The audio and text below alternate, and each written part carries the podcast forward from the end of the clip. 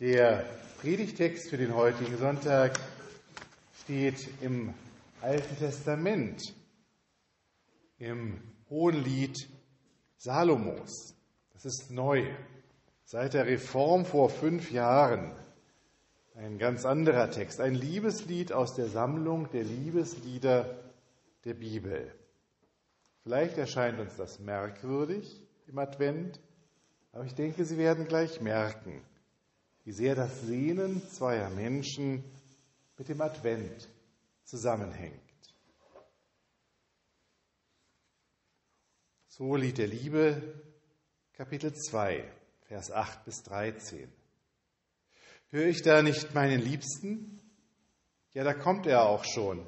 Er springt über die Berge, hüpft herbei über die Hügel. Mein Liebster gleicht der Gazelle oder einem jungen Hirsch. Schon steht er an unserer Hauswand. Er schaut durch das Fenster herein, späht durch das Fenstergitter. Mein Liebster redet mir zu.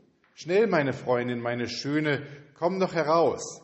Denn der Winter ist vorüber, der Regen vorbei, er hat sich verzogen. Blumen sprießen schon aus dem Boden, die Zeit des Frühlings ist gekommen. Turteltauben hört man in unserem Land. Der Feigenbaum lässt seine Früchte reifen, die Reben blühen, verströmen ihren Duft. Die Gnade unseres Herrn Jesus Christus und die Liebe Gottes und die Gemeinschaft des Heiligen Geistes sei mit euch allen. Amen.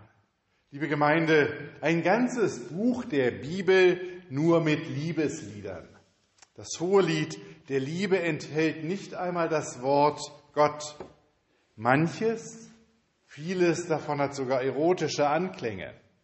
Wie kommt so ein Buch in die Bibel? Sicher hat es damit zu tun, dass der König Salomo als der Verfasser genannt wird.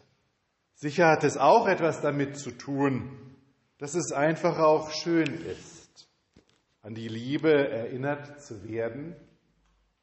Wie viele Filme erzählen neben ihren Actionhandlungen oder dem Krimi denn auch noch von der Liebesgeschichte. Aber noch mehr.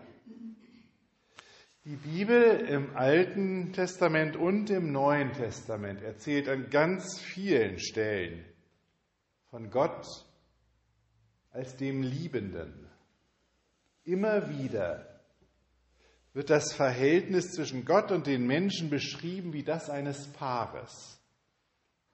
Und hier im Hohenlied eben in ganz vielen Liebesliedern, und zwar Liebesliedern, die beschreiben ein Paar, das verliebt ist, noch nicht zusammengekommen ist, voll Sehnsucht, voll Freude aneinander und verspielten Details.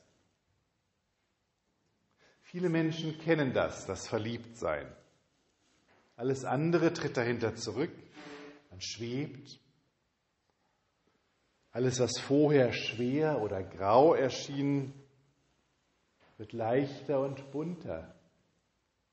Lebensenergien erwachen. Und manches gelingt, was sonst nicht möglich gewesen wäre. Und manches Mal ist auch das, was misslingt, dann gar nicht mehr so wichtig, spielt keine so große Rolle mehr. Das ist Verliebtsein.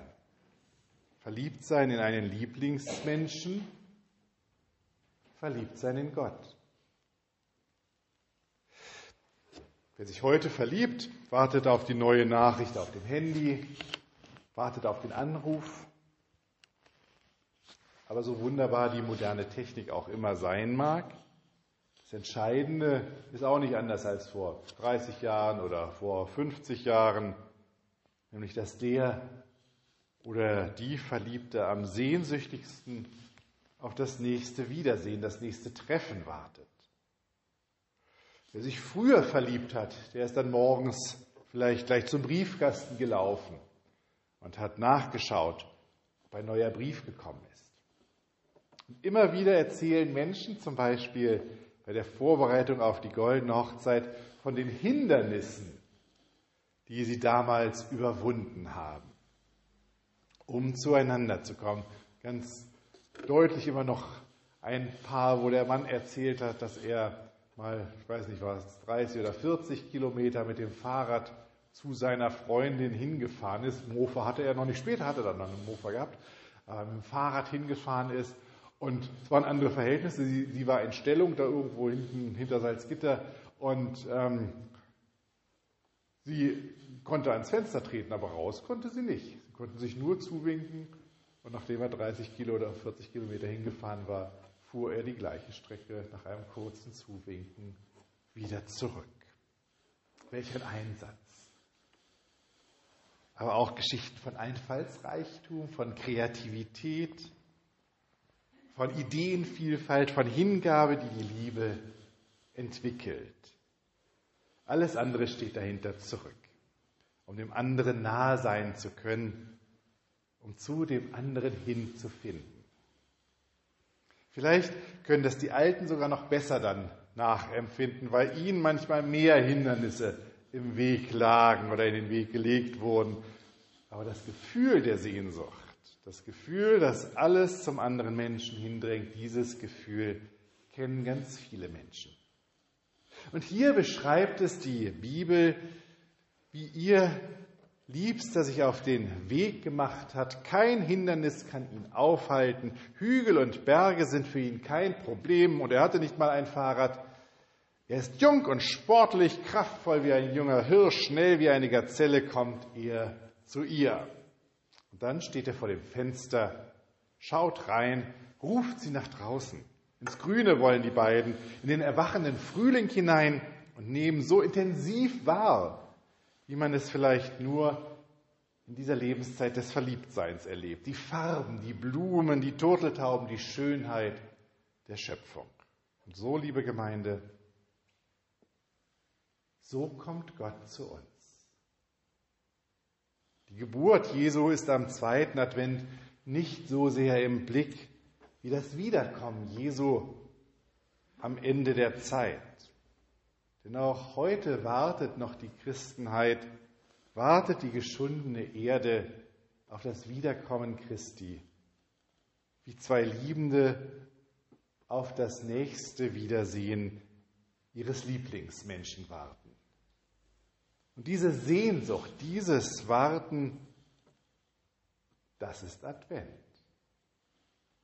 Vieles von dem, was wir im Advent tun, erzählt von unserer Sehnsucht und unserer Erwartung. Der Schmuck unserer Häuser. Wir können uns vorstellen, wie die junge Frau in der Erwartung ihres Liebsten sich schmückt und das immer wieder nochmal kontrolliert, danach schaut, ob sie gut aussieht, ob die Haare sitzen, auf die Hände schaut, das Kleid nochmal zurechtstreicht. So wie man sich eben in Vorfreude auf etwas Schönes selber schön macht.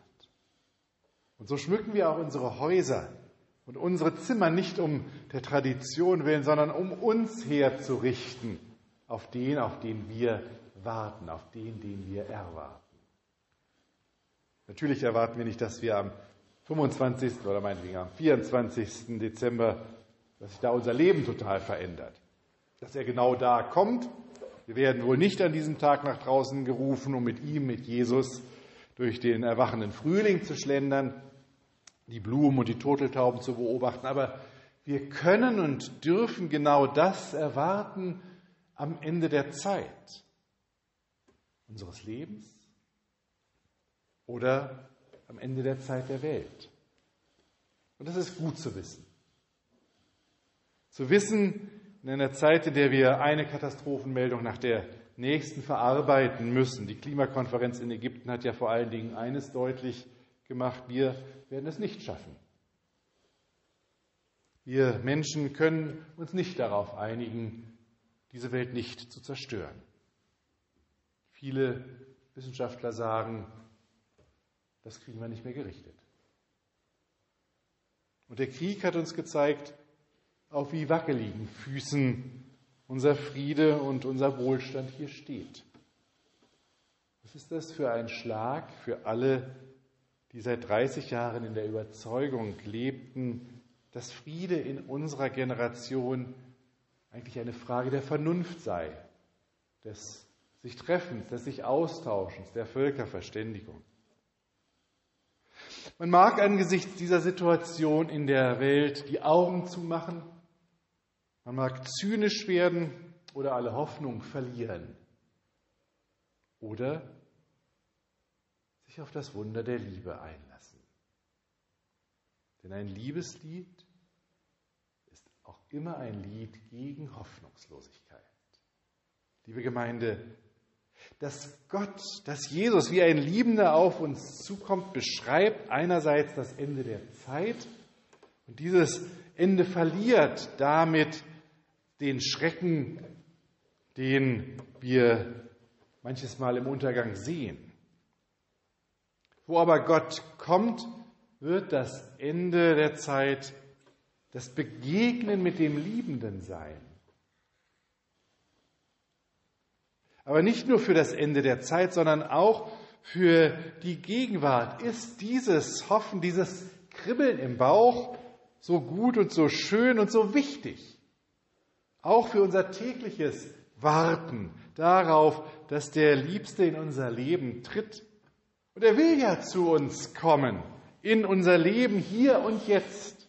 Und er ruft uns hinaus, dass wir mit ihm durch die Welt gehen und wahrnehmen, denn die Welt sieht anders aus, wenn wir als Liebende durch sie gehen. Die Blüten des Weins, die Turteltauben, die Schönheit dieser Welt liegt nicht nur in den Dingen selber. Die Schönheit dieser Welt liegt im, Betracht, im Auge des Betrachters und im Herzen des Betrachters. Und wo ich selber geliebt bin und liebe, gewinnt all das, was ich um mich herum wahrnehme, an Bedeutung. Der Wein, die tote Taube, der kranke Nachbar, der Garten, die Sonne, aber auch der Nebel oder der Schneeregen, der Freund, der Flüchtling, das Kind, all das, was ich um mich herum wahrnehme, aus der Liebe heraus, gewinnt es an Bedeutung. Selbst die Dunkelheit wird hell. Und diese Liebe Gottes zu mir, dieses mein Verliebtsein in Gott, das hat kein Ende. Da ist kein Tod, der eine Schranke wäre. Da ist keine Untreue. Auf seiner Seite sowieso nicht. Aber auch auf unserer Seite, wo wir es sind, es ist keine Schranke, sondern es gibt einen Weg zurück. Da ist einfach nur verliebt sein, das Kribbeln im Bauch. Und ist es nicht ein wunderbares Bild, dass Gott genau das gleiche Kribbeln in seinem Bauch spürt, wenn er sich auf die Begegnung mit uns freut, wie wir. Liebe Gemeinde, wie ein Liebender kommt Gott zu uns über Hügel und Berge.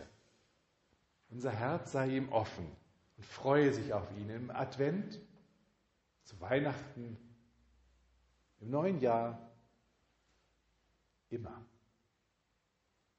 Amen. Und der Friede Gottes, der höher ist als all unsere Vernunft, bewahre unsere Herzen und Sinne in Christus Jesus.